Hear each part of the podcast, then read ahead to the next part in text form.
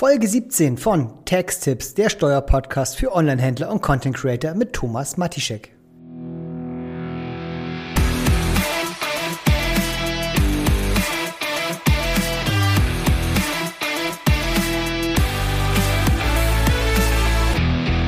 Am 27.01.2024 war ich mit beim AMZ Hacking Live.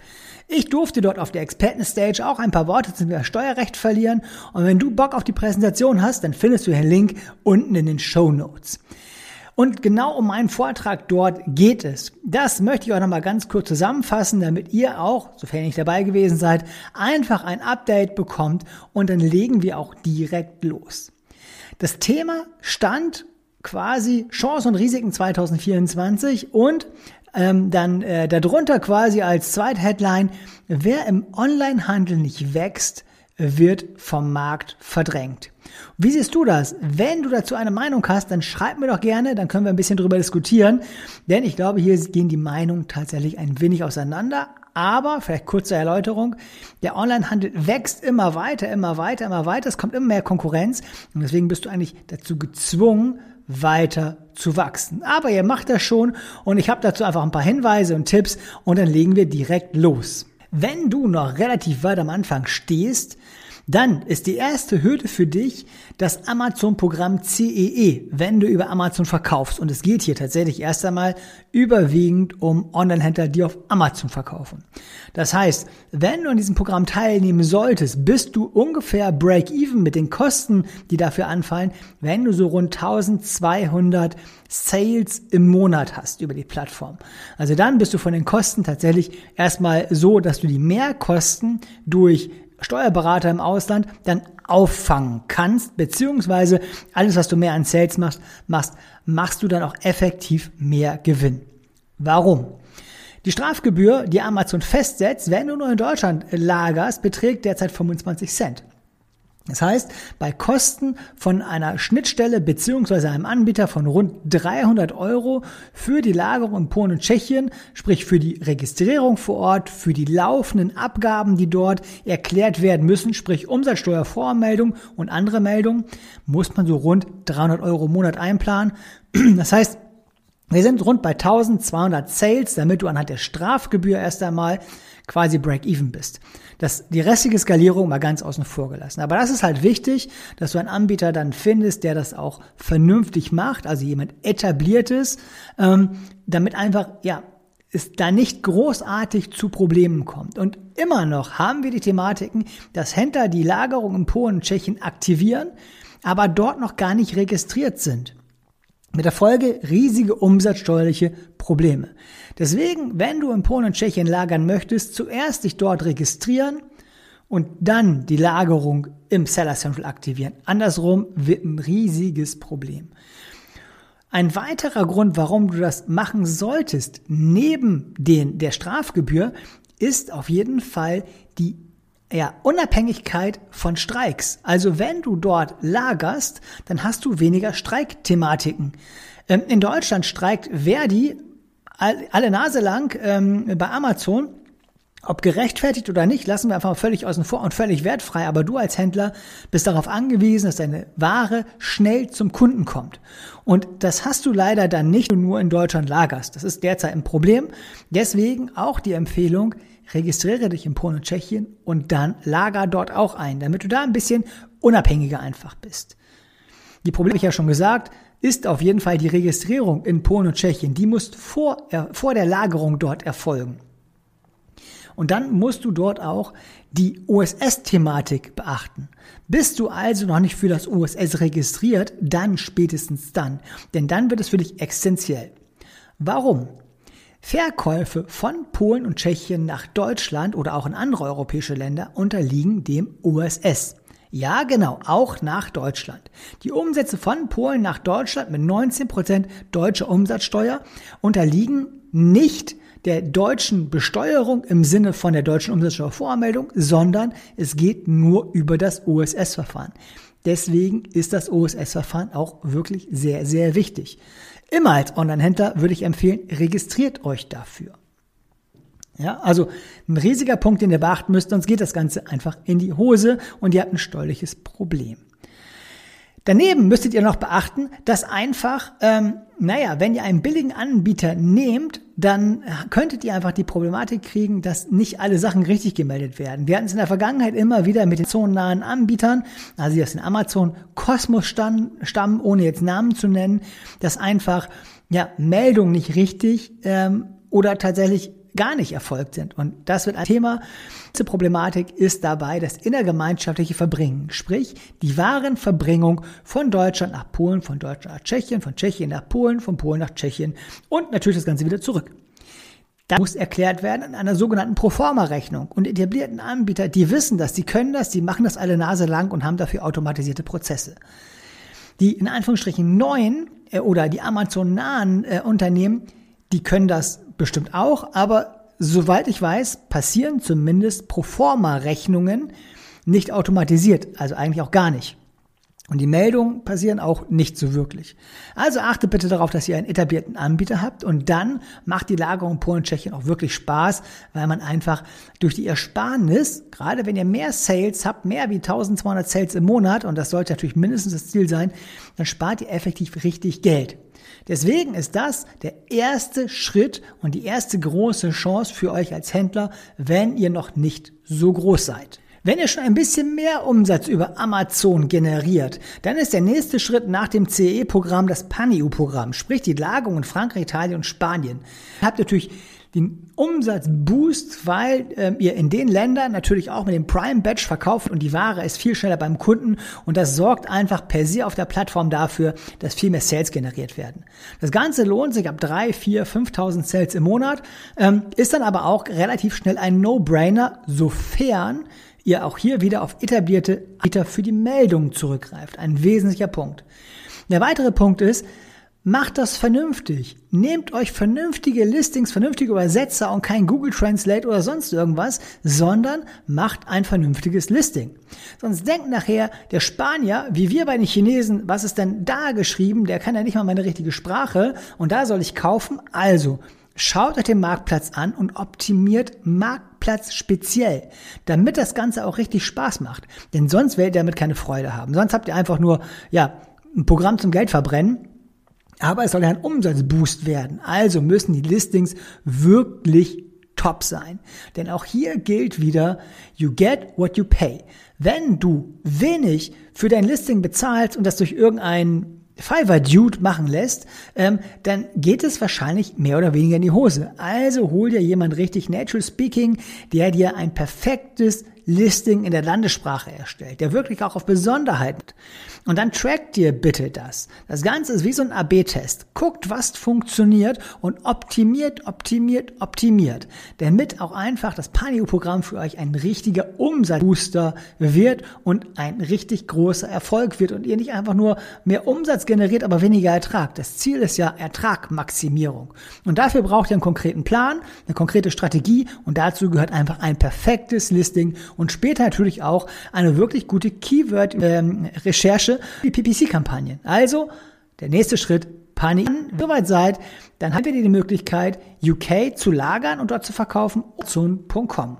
Und wir nehmen zuerst mal Amazon UK. Denn das liegt ja auch noch auf dem europäischen Kontinent und liegt dann ja nahe. UK ist mit Deutschland der größte Markt in Europa, also habt ihr auch richtig Traffic, was ihr draufbringen könnt. Und wenn ihr dann erst einmal dort lagert, und das ist der Punkt, dann ist das Ganze auch total easy. Dann registriert ihr euch dort, ihr habt ähm, einen Steuerberater, der für euch die Meldung dann in dem Land abgibt und rechtzeitig die Fristen auch beim HMRC, also der ähm, britischen Finanzbehörde, beachtet, einhält und euch einfach den Rücken frei hält. Die Steuerberater dort sind ein bisschen teurer, aber ohne Steuerberater in UK würde ich auch gar nicht anfangen. Überlegt dir, UK freizuschalten und von Deutschland aus zu beschicken, dann kann das tricky sein.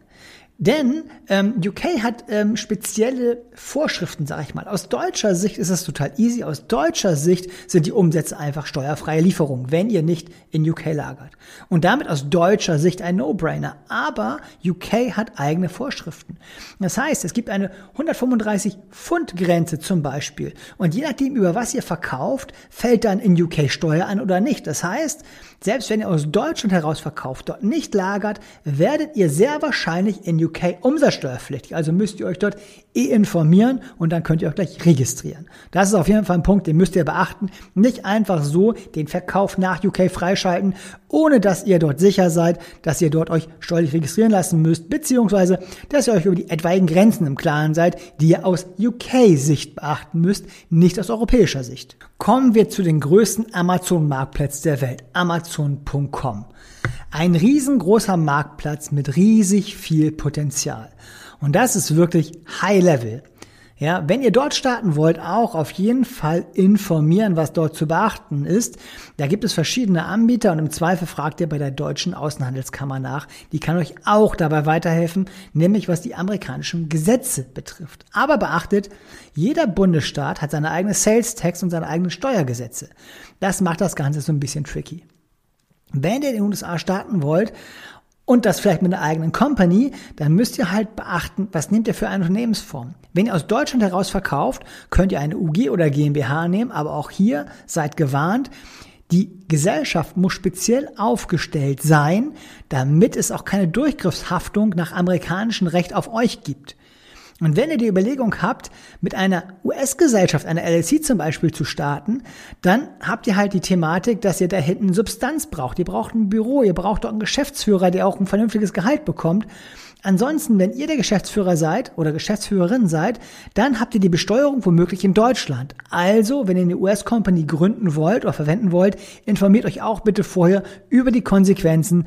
Nicht, dass ihr hinterher eine ungewollte Besteuerung in Deutschland habt. Und jetzt kleine Anekdote.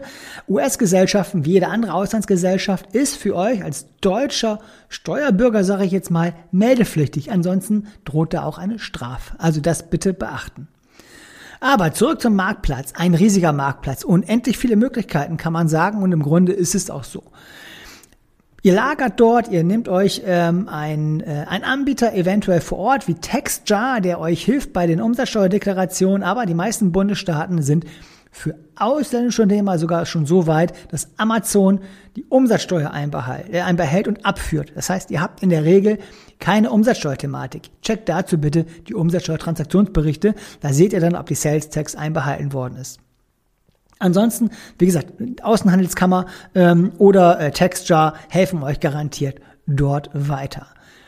Bevor ihr aber jetzt anfangt, containerweise Ware rüberzuschicken, Fangt wie in Deutschland erstmal mit einem Produkt an. Ganz, ganz klein anfangen. Das Problem ist nämlich, wenn ihr nicht klein anfangt, sondern gleich viel Ware rüberschickt, geht es garantiert in die Hose. Denn der Marktplatz ist riesig groß, aber die Kosten sind es auch. Und wir haben das in der Vergangenheit gehabt, dass Mandanten über eine halbe Million Euro Geld also wirklich Ware und Cash in Amerika verbrannt haben. Und es hat sie teilweise auch richtig ans Existenzminimum dann gebracht. Es hat sie wie so ein Anker mit runtergezogen. Und unser erfolgreichster US-Händler hat dort fünf Produkte am Start. Ja, und der verdient Millionen damit. Also wirklich ein riesiger Marktplatz mit richtig viel Potenzial, aber fangt klein an. Testen, testen, testen, testen. Und wenn es funktioniert, könnt ihr mit dem nächsten Produkt rübergehen und dem nächsten Produkt und dem nächsten Produkt, aber nicht mit so viel auf einmal. Nicht Gier frisst Hirn. Das wird ein riesiges Problem. Ja, und das, wie gesagt, kann euch runterziehen wie ein Anker und kann euch einfach in die Insolvenz schubsen. Das Problem ist einfach, wenn ihr dort Ware habt und sie verkauft sich nicht, wie kriegt ihr sie wieder zurück? Ja, die Remissionskosten sind irrsinnig teuer, wirklich mörderisch und das die ganze Logistik müsst ihr dahinter ja auch beauftragen. Das wird ein Riesenthema. Und dazu natürlich noch habt ihr Ware, die auf den amerikanischen Markt gelabelt, gebrandet und alle möglichen Infos für den amerikanischen Markt hat. Das heißt, die Ware muss komplett umverpackt werden. Und allein das sind Kosten, die holt ihr nie wieder rein. Der wesentliche Vorteil ist natürlich, wenn ihr in Amerika dann tätig seid, dass einfach die Logistikkosten von China, von Mexiko oder ganz egal, woher ihr liefert, in der Regel deutlich geringer sind. Also es hat viele, viele Vorteile in Amerika anzufangen, aber auch erst mit Vorsicht zu genießen. Das heißt, vorsichtig bitte dort anfangen, damit ihr euch einfach nicht die Finger verbrennt. Und ähm, auch etablierte Marken, die in Deutschland wirklich einen, einen großen Namen haben, äh, die als Private Label gestartet sind, die haben sich da richtig die Finger verbrannt und teilweise berichten sie auch in Social Media über ihre Fails dann dort. Also Amerika, riesiger Markt, aber auch richtig teuer. Trotzdem solltet ihr es euch ins, äh, in, in Angriff nehmen und einfach vernünftig bedienen, aber auch hier mit einer vernünftigen Strategie, dass es alles funktioniert. Aber ihr müsst auch bitte die amerikanische Steuergesetzgebung im Blick behalten. Im letzten Jahr ähm, kamen ähm, Rufe ja, aus den Bundesstaaten hoch, ähm, wo dann gewollt war, dass die Amazon-Lagerländer teilweise mit Ertragssteuer belastet werden, ähm, auch wenn die Seller dort gar nicht ansässig sind. Also verkauft ihr als Seller in einem Staat wie zum Beispiel North Carolina, ähm, dann wollte ähm, der Bundesstaat North Carolina ähm, oder hatte angedacht, zum Beispiel von euch eine Quellensteuer einzubehalten, weil ihr ja ja, über diesen Marktplatz richtig viel Geld verdient. Ähm, das ist momentan wieder eingefroren, aber das solltet ihr unbedingt im Blick behalten. Gleiches gilt natürlich für Strafzölle. Wenn ihr also aus Ländern dort Ware importiert, die in Amerika auf dem Index stehen, dann kann es einen Strafzoll bedeuten und das macht die Ware dann einfach sehr, sehr teuer. Also auch dort bitte vorher informieren, damit ihr euch einfach nicht die Finger verbrennt. Kommen wir zu den größten Amazon-Marktplätzen der Welt, Amazon.com. Ein riesengroßer Marktplatz mit riesig viel Potenzial. Und das ist wirklich High Level. Ja, wenn ihr dort starten wollt, auch auf jeden Fall informieren, was dort zu beachten ist. Da gibt es verschiedene Anbieter und im Zweifel fragt ihr bei der deutschen Außenhandelskammer nach. Die kann euch auch dabei weiterhelfen, nämlich was die amerikanischen Gesetze betrifft. Aber beachtet, jeder Bundesstaat hat seine eigene Sales Tax und seine eigenen Steuergesetze. Das macht das Ganze so ein bisschen tricky. Wenn ihr in den USA starten wollt und das vielleicht mit einer eigenen Company, dann müsst ihr halt beachten, was nehmt ihr für eine Unternehmensform. Wenn ihr aus Deutschland heraus verkauft, könnt ihr eine UG oder GmbH nehmen, aber auch hier seid gewarnt, die Gesellschaft muss speziell aufgestellt sein, damit es auch keine Durchgriffshaftung nach amerikanischem Recht auf euch gibt. Und wenn ihr die Überlegung habt, mit einer US-Gesellschaft, einer LLC zum Beispiel zu starten, dann habt ihr halt die Thematik, dass ihr da hinten Substanz braucht. Ihr braucht ein Büro, ihr braucht auch einen Geschäftsführer, der auch ein vernünftiges Gehalt bekommt. Ansonsten, wenn ihr der Geschäftsführer seid oder Geschäftsführerin seid, dann habt ihr die Besteuerung womöglich in Deutschland. Also, wenn ihr eine US-Company gründen wollt oder verwenden wollt, informiert euch auch bitte vorher über die Konsequenzen. Nicht, dass ihr hinterher eine ungewollte Besteuerung in Deutschland habt. Und jetzt kleine Anekdote. US-Gesellschaften wie jede andere Auslandsgesellschaft ist für euch als deutscher Steuerbürger, sage ich jetzt mal, meldepflichtig. Ansonsten droht da auch eine Strafe. Also das bitte beachten. Aber zurück zum Marktplatz. Ein riesiger Marktplatz. Unendlich viele Möglichkeiten kann man sagen und im Grunde ist es auch so. Ihr lagert dort, ihr nehmt euch ähm, ein, äh, Anbieter eventuell vor Ort wie TextJar, der euch hilft bei den Umsatzsteuerdeklarationen, aber die meisten Bundesstaaten sind für ausländische Unternehmer sogar schon so weit, dass Amazon die Umsatzsteuer einbehält, äh, einbehält und abführt. Das heißt, ihr habt in der Regel keine Umsatzsteuerthematik. Checkt dazu bitte die Umsatzsteuertransaktionsberichte. Da seht ihr dann, ob die Sales Tax einbehalten worden ist. Ansonsten, wie gesagt, Außenhandelskammer ähm, oder äh, Textjar helfen euch garantiert dort weiter. Bevor ihr aber jetzt anfangt, containerweise Ware rüberzuschicken, fangt wie in Deutschland erstmal mit einem Produkt an. Ganz, ganz klein anfangen. Das Problem ist nämlich, wenn ihr nicht klein anfangt, sondern gleich viel Ware rüberschickt, geht es garantiert in die Hose. Denn der Marktplatz ist riesig groß, aber die Kosten sind es auch. Und wir haben das in der Vergangenheit gehabt, dass Mandanten über eine halbe Million Euro Geld also wirklich Ware und Cash in Amerika verbrannt haben. Und es hat sie teilweise auch richtig ans Existenzminimum dann gebracht. Es hat sie wie so ein Anker mit runtergezogen. Und unser erfolgreichster US-Händler hat dort fünf Produkte am Start. Ja, und der verdient Millionen damit. Also wirklich ein riesiger Marktplatz mit richtig viel Potenzial, aber fangt klein an. Testen, testen, testen, testen. Und wenn es funktioniert, könnt ihr mit dem nächsten Produkt rübergehen und dem nächsten Produkt und dem nächsten Produkt, aber nicht mit so viel auf einmal. Nicht Gier frisst Hirn. Das wird ein riesiges Problem. Ja, und das, wie gesagt, kann euch runterziehen wie ein Anker und kann euch einfach in die Insolvenz schubsen. Das Problem ist einfach, wenn ihr dort Ware habt und sie verkauft sich nicht, wie kriegt ihr sie wieder zurück? Ja, die Remissionskosten sind irrsinnig teuer, wirklich mörderisch und das die ganze Logistik müsst ihr dahinter ja auch beauftragen. Das wird ein Riesenthema.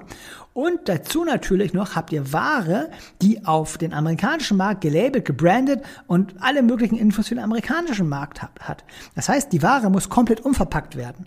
Und allein das sind Kosten, die holt ihr nie wieder rein. Der wesentliche Vorteil ist natürlich, wenn ihr in Amerika dann tätig seid, dass einfach die Logistikkosten von China, von Mexiko oder ganz egal, woher ihr liefert, in der Regel deutlich geringer sind. Also es hat viele, viele Vorteile in Amerika anzufangen, aber auch erst mit Vorsicht zu genießen. Das heißt, vorsichtig bitte dort anfangen, damit ihr euch einfach nicht die Finger verbrennt. Und ähm, auch etablierte Marken, die in Deutschland wirklich einen, einen großen Namen haben, äh, die als Private Label gestartet sind, die haben sich da richtig die Finger verbrannt und teilweise berichten sie auch in Social Media über ihre Fails dann dort. Also Amerika, riesiger Markt, aber auch richtig teuer. Trotzdem solltet ihr es euch ins, äh, in, in Angriff nehmen und einfach vernünftig bedienen, aber auch hier in der vernünftigen Strategie, dass es alles funktioniert. Aber ihr müsst auch bitte die amerikanische Steuergesetzgebung im Blick behalten.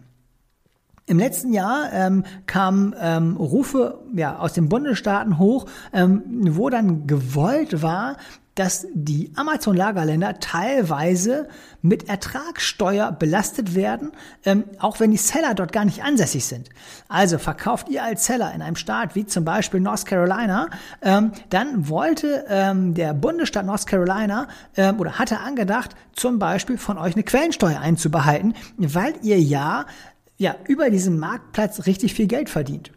Ähm, das ist momentan wieder eingefroren, aber das solltet ihr unbedingt im Blick behalten. Gleiches gilt natürlich für Strafzölle. Wenn ihr also aus Ländern dort Ware importiert, die in Amerika auf dem Index stehen, dann kann es einen Strafzoll bedeuten und das macht die Ware dann einfach sehr, sehr teuer. Also auch dort bitte vorher informieren, damit ihr euch einfach nicht die Finger verbrennt. Eine weitere Chance im Jahr 2024 deutlich zu wachsen und durchzustarten sind natürlich neue Produkte. Die solltet ihr immer auf dem Schirm haben. Aber, und jetzt kommt das große Aber, passt auf vor Gier frisst Hirn. Erwartet nicht Wunderdinge und riskiert einfach nicht zu viel. Und hier eine kleine Anekdote aus der Vergangenheit, aus der Corona-Zeit. Ein Mandant von uns ist in den Bereich Klopapier eingestiegen. Ähm, und das war ja zu Corona einfach ein Riesenthema, ähm, was man sich heutzutage ja gar nicht mehr vorstellen kann. Aber das war, glaube ich, 2020 oder 21, vielleicht auch. Ich meine 2020. Und sie wollten mit einer besonderen Sorte vom Klopapier den gesamten Markt leerfegen. Sie haben also für viele hunderttausend Euro dann Klopapier eingekauft ähm, und wollten mit einem super günstigen Preis den Markt damit fluten und alle Wettbewerber verdrängen und auf Platz einspringen. Die Idee war erst einmal ganz gut. Gesagt, getan, also 600.000 Euro in Klopapier investiert und dann kamen sie halt her. Aber was haben die Jungs vergessen? Sie haben vergessen, dass Klopapier einfach groß ist. Die Packungen sind groß. Ja, sie kosten viel Lagerfläche und damit ist es im Lager extrem teuer. Und der Versand ist teuer, weil die Dinge einfach so groß sind. Und genau das wurde nicht richtig beachtet, nicht richtig durchkalkuliert und somit war mit jedem Sale wurde ein Verlust generiert. Und je länger die Ware dort lag, umso teurer wurde es, umso höher wurde der Verlust. Deswegen, wenn ihr mit Produkten startet, bedenkt die gesamte Kalkulation, rechnet alles mit ein. Ja, achtet darauf, wenn ihr ein externes Lager habt, und nicht nur bei Amazon lagern. Was kostet das denn, wenn die Ware dort verbleibt? Und beachtet unbedingt die Umschlagshäufigkeit. Nicht, dass ihr euch einfach so viel Ware ans Bein bindet und werdet sie dann nicht los oder ihr macht mit jedem Sale einfach effektiv Verlust. Das ist es dann nicht wert. Da könnt ihr besser Fenster aufmachen, Geld rausschmeißen, Fenster zu. Habt ihr weniger Kopfschmerzen und Geld ist trotzdem weg. Ja, also seht zu, dass ihr eure Produkte gerade bei neuen einfach richtig kalkuliert. Das ist so, so wichtig. Und einmal falsch abgebogen und zu viel Geld investiert, kann es halt ganz schnell der Exitus sein. Also seid da vorsichtig. Und wo wir schon beim Thema Ware sind, wenn ihr Ware habt, die sich nicht schnell umschlägt, dann ist das Todeskapital. Wie ich ja gerade schon beim Beispiel Klopapier genannt habe. Es ist Todeskapital und ihr habt einfach das Problem, es verbrennt jeden Monat Geld. Deswegen eine hohe Anzahl von Produkten, die sich nicht umschlagen lassen, macht gar keinen Sinn. Da könnt ihr die Ware besser vernichten, verschenken oder dergleichen, aber nicht im Lager behalten. Sprecht da unbedingt mit einem Steuerberater, was das denn für Kosten verursacht, wenn ihr euch selber nicht sicher seid damit ihr einfach den Kram loswerdet. Und auch wenn es weh tut, manchmal macht es vielleicht mehr Sinn, die ganze Ware einfach zu vernichten oder zu verschenken, wie weiterhin auf Lager zu behalten. Auch hier eine kleine Anekdote aus dem Bereich Werkzeug. Ja, wenn ihr ein Werkzeug habt, was schwer ist, was groß ist und es verkauft sich nicht, ihr habt 10.000 Stück auf dem Lager und ihr verkauft im Monat vielleicht 10 oder 15, dann macht das keinen Sinn dann sind die Kosten dafür irrsinnig. Ja, kalkuliert mal eure Lagerkosten, was das ausmacht, bis die Ware verkauft ist, was das an Geld noch zusätzlich gekostet hat und wie hoch der Profit gewesen ist. Das wird dann sehr überschaubar sein. Deswegen achtet darauf, dass ihr zwar genügend Ware vorrätig habt, aber nicht zu viel und nicht zu viel nachbestellen. Wenn es nicht unbedingt sein muss, wenn nicht irgendwie Logistikschwierigkeiten da sind oder dergleichen, dann bestellt immer nur so viel, dass ihr drei, vier Monate damit hinkommt, vielleicht fünf Monate, aber keinen Warenbestand für mehrere Jahre aufs Lager legen. Auch dann nicht, wenn es einfach ein mega Deal ist. Denn ihr wisst nicht, was die Zukunft bringt. Werdet ihr bei Amazon gesperrt? Werdet ihr, ähm, ihr springen die Kunden ab? Habt ihr auf einmal einen neuen Konkurrenten? Dann habt ihr ein Problem. Deswegen passt auf eure Ware auf. Auch ein Thema ist bei dieser, bei, bei der Warenthematik die Finanzierung. Vielleicht hat der ein oder andere von euch das mitgekriegt, dass der Anbieter Mios ähm, im letzten Jahr, ja, ich weiß nicht, ob jetzt pleite gegangen ist, auf jeden Fall bieten die keine neuen Finanzierungen an und soweit ich gehört habe, haben sie ganz viel Personal entlassen, wollen sich restrukturieren, aber keiner weiß, ob Mios nochmal wiederkommt. Und somit hat man auch bei diesen wahren Finanzierern gerade ein ziemliches Problem, denn es gibt noch ein paar wenige gute. Es gibt aber auch ganz viel extrem teure und da passt auf, dass ihr nicht an den falschen geratet. Im Idealfall holt ihr euch eine vernünftige Warenfinanzierung über eine Hausbank. Das ist meistens sehr umständlich. Ihr braucht einen Businessplan etc. Aber dann nehmt gleich einen größeren Betrag auf und bezahlt den innerhalb von fünf Jahren ab. Nehmt bitte keinen Anbieter, der sich an eure Sales dranhängt und dort demnach die Tilgung bemisst. Es gibt ja manche Anbieter, äh, gerade wenn ihr über Amazon verkauft, die hängen sich an den Tagessalden von Amazon. Also Beispiel, ihr macht am Tag 1000 Euro Umsatz, dann behalten sie davon oder dann fordern sie davon 30 Prozent an. Aber sie fordern diese 30 Prozent nicht an, wenn das Geld bei euch auf dem Konto ist, sondern sie fordern sie an dem Tag an, wo es bei euch auf dem Amazon-Konto gutgeschrieben worden ist. Und damit kriegt ihr ein doppeltes Problem und gerade wenn ihr mal Liquiditätsschwierigkeiten habt, wird das auch wieder wie so ein Anker. Also seid da bitte sehr, sehr vorsichtig. Mein Favorit ist immer noch die klassische Hausbank oder etablierte Anbieter mit einem vernünftigen Rückzahlungsplan und nichts, wo ihr ähm, einen variablen oder einen hohen variablen Teil hat mit äh, ja 30 Prozent der Einnahmen oder dergleichen. Das ist es dann nachher einfach nicht wert, weil das Risiko exorbitant für euch wird. Natürlich gibt es neben Amazon auch viele gute, tolle Marktplätze, die ihr unbedingt erschließen solltet. Etsy, Verkauf über Shopify, Kaufland, Otto, das sind alles Marktplätze, die sind unbedingt zu empfehlen. Damit könnt ihr auch richtig Profit machen und euch und bringen euch auch ein Stück weit Unabhängigkeit. Was ihr aber achten müsst, und da müsst ihr wieder mit euren steuerlichen Berater sprechen, dass jeder Marktplatz über eine vernünftige Schnittstelle angebunden wird. Und diese Schnittstellen können richtig teuer sein. Ja, es macht also keinen Sinn, für weniger Euros ein eBay anzubinden, wenn ich einfach den Profit darüber nicht generieren kann oder das Potenzial nicht sehe. Deswegen seid da bitte vorsichtig, was ihr an neuen Marktplätzen ja, mit, mit hinzunimmt und sprecht das bitte mit eurem steuerlichen Berater ab oder eurem Dienstleister, der vielleicht etwaige andere Meldungen für euch macht.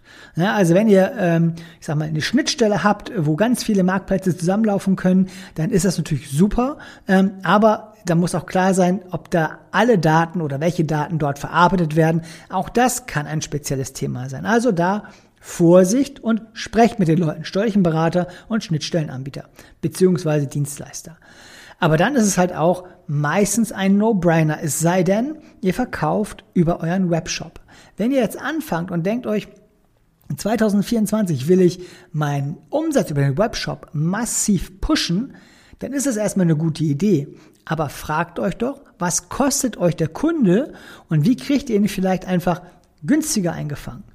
Startet ihr von, von null auf mit eurem Webshop und bespielt ihn einfach mit ganz, ganz viel äh, Meta-Werbung über Instagram, Facebook äh, und so weiter, dann kann es sein, dass es einfach in die Hose geht. Dass einfach der Warenkauf, ähm, der, der Warenkorbwert viel zu hoch ist pro Kunde und ihr den einfach niemals oder nur selten erreicht und deswegen stark defizitär seid.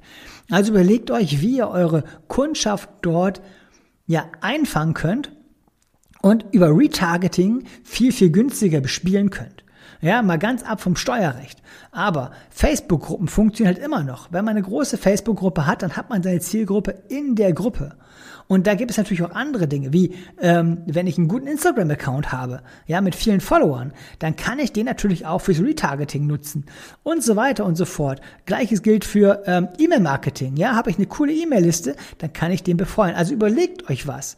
Ne? Manche Händler von uns machen das, dass sie irgendwie ein cooles Freebie haben, damit sammeln sie E-Mail-Adressen ein, bespielen das Ganze dann mit E-Mail-Marketing wiederum und dann nochmal über das Retargeting nochmal ein bisschen befeuern. Gerade wenn man irgendwelche besonderen Aktionen hat, ist das ein richtig guter Ansatz. Aber man muss sich drum kümmern.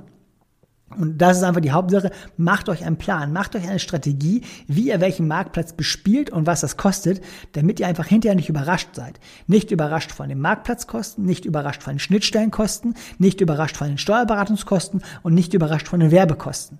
Ja, denn in der Gesamtbetrachtung muss es ja stimmen. Und legt euch ein Budget zurecht, bis wann ihr Break-Even sein müsst und ja, macht einen Plan und arbeitet ihn ab. Nicht, dass ihr am Ende aller Tage feststellt, ihr habt 50.000 Euro verbrannt ähm, und ist einfach kein Schritt weitergegangen, denn nur ein schöner Webshop bringt euch ja auch nichts. Er muss einfach performant sein. Ja, er muss einfach Sales generieren. Äh, da schlägt einfach die Effizienz die Optik. Ähm, deswegen ähm, überlegt euch eine genaue Strategie, wie ihr startet, aber wie ich gerade gesagt habe, Marktplätze wie Etsy ganz oft unterschätzt. Natürlich Shopify als äh, Webshop. Ähm, wie ein Kaufland ein Otto sind jetzt nicht die Marktplätze, die am Anfang euch den Millionenumsatz bescheren, aber sie tragen einfach ein gutes Stück zum Kuchen bei und machen euch ein Stück unabhängiger von Amazon. Und nochmal vielleicht zum Thema Amazon. Überlegt euch auch hier bitte eine Backup-Strategie. Wir haben es in der Vergangenheit gehabt, insbesondere im letzten Jahr, dass Händler einfach auch hier ähm, ja, Lifetime gesperrt worden sind. Also passt auf, ähm, passt auf, wie ihr mit Amazon umgeht, damit ihr eben keine Sperrung befürchten müsst. Ja, in der Regel ist Amazon da schon viel handsamer geworden, aber ja, das heißt, wenn ihr Fälle eröffnet, ähm, muss man eben gucken, wie man dort auftritt ähm, und wenn man Probleme hat, auch wie man das kundtut, damit man eben nicht ja die, die, die, die Sperrung befürchten muss. Gleiches gilt natürlich mit Bewertungen. Fangt also bloß nicht an, Bewertungen über extern einzukaufen. Auch das ist in der Vergangenheit vielen richtig auf die Füße gefallen. Das kommt erst Monate oder Jahre später. Es gibt auch einige Anbieter, die sind deswegen nicht mehr da. Also macht es vernünftig, eine vernünftige Strategie und dann könnt ihr auch auf anderen Marktplätzen wirklich gut durchstarten und sie bringen dann vielleicht nicht den Riesengewinn, aber es wird vielleicht dafür ausreichen, um Kosten, Gehälter etc. zu decken und das wird auch einfach mal schon ein guter Anfang. Ganz egal, ob du ein großer Händler bist oder ein kleiner Händler bist, achte darauf, dass die Strukturen von Anfang an definiert sind. Einkaufsprozesse, Verkaufsprozesse, Buchhaltungsprozesse. Äh, Werbeprozesse, all das sollte dokumentiert sein. Macht eine Verfahrensdokumentation. Auch dabei können, kann dich dein Steuerberater unterstützen. Einfach, dass die internen Prozesse, wie wird was abgelegt, wie passiert was, das von vornherein klar ist. Denn bist du gut strukturiert, kannst du Prozesse abgeben, outsourcen, whatever. Es ist einfach dann klar definiert, wer was wie zu tun hat und dann stimmt auch die Qualität. Machst du es nicht, hast du später richtig Wachstumsschmerzen. Das ist der größte Painpoint von vielen, dass es dann einfach in die Hose geht. Und das hat das Jahr 2023 wieder gezeigt. Wir haben Mandanten, die haben extrem viel Personal eingestellt, weil sie sagten, hey, 23, professionalisieren wir uns. Ja, du kannst Personal einstellen, so viel wie du willst. Wenn das Personal nicht weiß, was es zu tun hat, dann geht das in die Hose. Dann kostet das einfach nur Geld und das Personal ist ja bemüht, aber es weiß ja gar nicht, was es wie richtig machen soll. Und das Personal kann sich das nicht erarbeiten. Das muss von dir von oben vorgegeben werden, damit das auch funktioniert. Und hier einfach mal zwei Beispiele. Ein Mandant hat massiv Personal einge äh, eingekauft, quasi über Recruiting, ähm, Controlling, für Werbung und so weiter. Wirklich, ich glaube, zehn oder zwölf Leute haben die eingekauft. Und denen ging dann Ende 23 ein bisschen die Puste aus. Es war keine Kohle mehr da, die Sales sind eingebrochen, weil einfach keiner wusste, was wie zu tun äh, ist. Das Personal war bemüht, aber es hatte einfach keine klaren Vorgaben. Und dann ist es einfach aus dem Ruder gelaufen und total eskaliert. Das andere Beispiel, Mandant, eine Person, der hat Freelancer und der hat die Prozesse so strukturiert und gibt sie dann immer eins zu eins an die Freelancer weiter und der macht als Einzelperson fast eine Million Euro Gewinn pro Jahr. ohne feste Mitarbeiter. Nur mit Freelancern mit klar definierten Aufgaben. Und das sollte einfach Ansporn genug sein, Prozesse zu definieren, dass sie eben nicht in die Bredouille kommt, dass die Leute einfach irgendwas machen und dass das Ergebnis nachher völlig wirr ist, sondern es muss strukturiert sein. Am besten mit Checklisten alles haarklein abzuhaken, auch wenn es für euch selbstverständlich ist, für den, der es macht, nicht. Und ihr könnt nicht erwarten, dass derjenige, den ihr beauftragt, weiß, was zu tun ist, weiß, wie ihr es haben wollt, wenn er nicht, wenn ihr es nicht genau dokumentiert habt. Und das ist richtig, richtig, richtig wichtig. Und da solltet ihr unbedingt beigehen. Und Online-Händler, ich weiß, ihr seid alle total preisbewusst und das ist ja auch nachvollziehbar bei den kleinen Margen, um die es manchmal geht.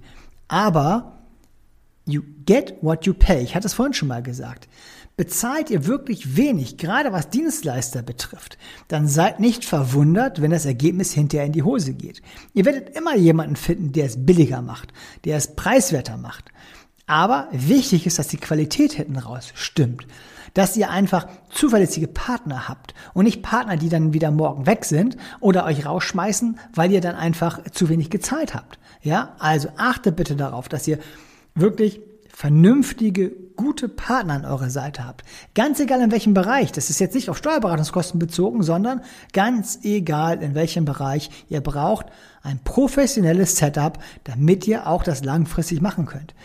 Oder meint ihr, dass ihr einfach mit einer 0815 Bude, ähm, wo ihr vielleicht die Umsatzsteuer selber zusammenfrickelt, nachhaltig erfolgreich sein könnt? Das wird nicht funktionieren. Ja, das kann man am Anfang machen, klar, aber irgendwann muss der Professionalisierungsprozess eintreten und dann müsst ihr einfach gut aufgestellt sein. Denn spätestens, wenn es mal ruckelt, geht's in die Hose. Hier eine kleine Anekdote.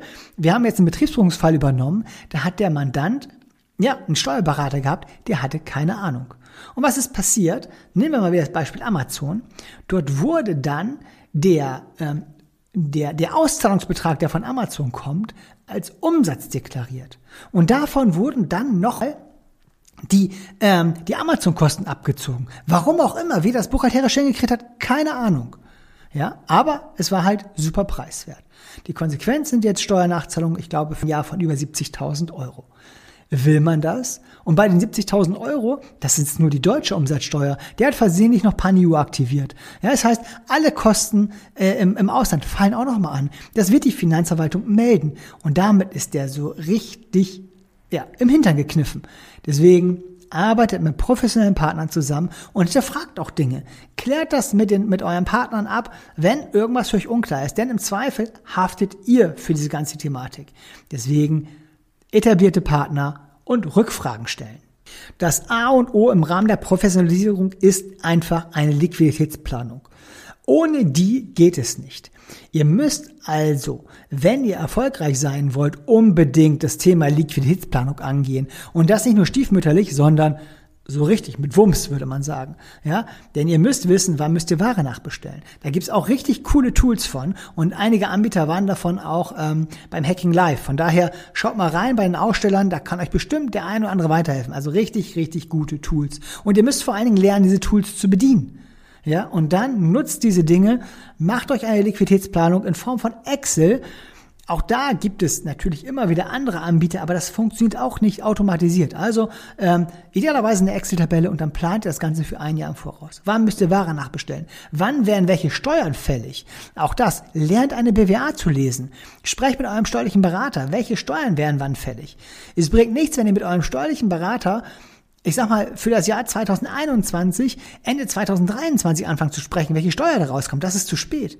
Wenn das Jahr um ist, vereinbart ein Beratungsgespräch mit eurem Steuerberater und klärt ab, welche Steuern sind wie zu zahlen. Was ergibt sich vorläufig aus meinem Ergebnis des Jahres? Äh, des abgelaufenen Jahres.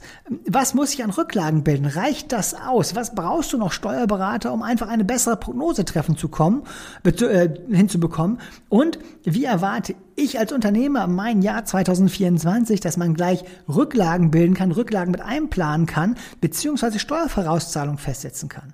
Also Liquiditätsplanung ist das A und O, insbesondere im Punkto Ware. Denn ihr müsst ja auch ja, safe sein, dass ihr zum Weihnachtsgeschäft ähm, genügend Ware habt. Die müsst ihr natürlich vorher irgendwie einkaufen und dafür braucht ihr die Kohle. Also braucht ihr eine Liquiditätsplanung. Auch ein Beispiel aus der Praxis. Ein guter Bekannter von mir, ich würde schon sagen, auch ja, eigentlich ein richtig, richtig guter Kumpel, der hatte auch Schwierigkeiten mit seiner Liquidität. Ähm, wie hat das in den Griff gekriegt? Über eine sehr, sehr gute Liquiditätsplanung.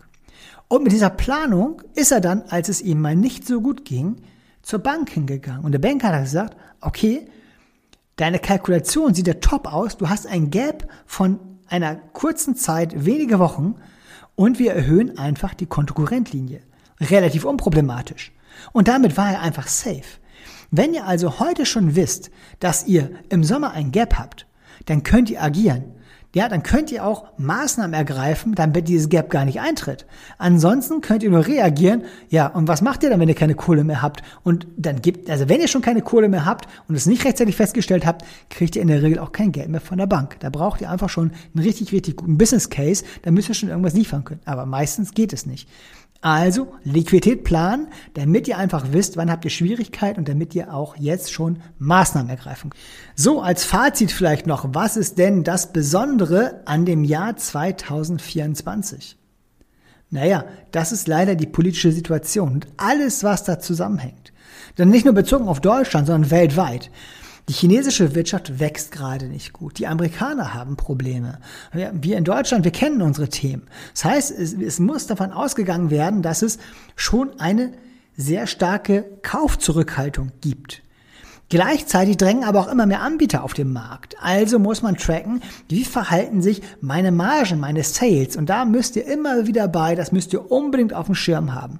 Ja, diese Unsicherheiten im Markt werden das Jahr 2024 bestimmen. Es wird Situationen geben, wo ihr denkt, boah, das läuft ja richtig gut. Was hat der Matischek denn da gequatscht von, von komischen Situationen? Ähm, wenn das so ist, hey, mega.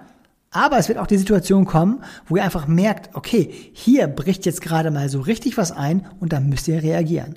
Das kriegt ihr alles nur gut gewuppt, wenn ihr auf Produktebene jeden, ja, ihr regelmäßig, nicht jeden Tag, sondern regelmäßig eure Margen checkt. Dass ihr einfach wisst, okay, absolut mache ich mit dem Produkt so und so viel Gewinn.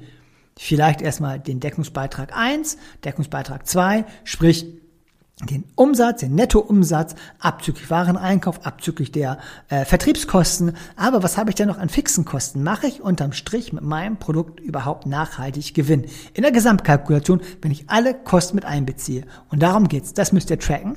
Und die Zahlen müsst ihr auch in Tools wie Sellerboard oder Venture One oder je nachdem, was ihr nutzt, vorhalten. Die müsst ihr immer wieder anpassen. Es bringt nichts, wenn ihr mit Zahlen aus der Vergangenheit rechnet äh, und das Ganze einfach in die Büchs geht. Oder wenn ihr mit Durchschnittswerten rechnet. Auch das geht in die Hose. Auch hier ein kleines Beispiel. Mandant hatte prozentual einfach eine gute Marge. Das Produkt war aber super günstig. Und jetzt hat er zu dem Prime Day oder auch in der Black Week stark rabattiert seine Ware rausgefeuert, weil er einfach sagte, hey, ich möchte einfach die Sales generieren ähm, und ähm, ja, die Ware soll halt auch letztendlich weg. Hat damit aber effektiv ganz viel Geld verbrannt, weil einfach die Marge dadurch extrem negativ geworden ist. Deswegen passt auch bei so Rabattaktionen auf, kalkuliert das. Ganz, ganz wichtig. Ja, ähm, deswegen seid einfach auf der Hut, immer wieder nachkalkulieren, dass ihr auch dann noch in Zukunft erfolgreich seid. Und ganz egal, wie groß ihr werdet, ihr habt immer wieder das Problem, kontrolliert eure Produkte, kontrolliert die Margen, damit ihr weiterhin erfolgreich seid. Es bringt ja nichts, Umsatz zu generieren, wenn der Ertrag ausbleibt. Ja, also seid da richtig gut mit dabei, checkt das und dann wird es auch ein riesig erfolgreiches Jahr 2024 für euch, denn der Markt gibt es einfach schlicht her, wenn ihr es denn wollt. Ich hoffe, ihr konntet wieder einiges aus diesem Podcast mitnehmen. Und wenn ihr dazu Fragen habt zu den aufgeführten Themen, dann schreibt mir gerne in die Kommentare oder schickt mir eine E-Mail oder kontaktiert mich über Instagram, LinkedIn, Facebook, TikTok, Threads ähm, oder allen anderen Social-Media-Kanälen. Da könnt ihr mich auf jeden Fall darüber erreichen oder auch über meine Website thomas-matischek.de. Und wenn ihr einen Beratungstermin braucht, weil ihr steuerliche Probleme habt, dann könnt ihr auch den über meine Website buchen. Gar kein Thema. Thema. Ich freue mich auf das nächste Mal und vor allen Dingen, wenn ihr diesen Podcast hier abonniert und dann hören wir uns spätestens am nächsten Montag. Also bis dahin, euer Thomas.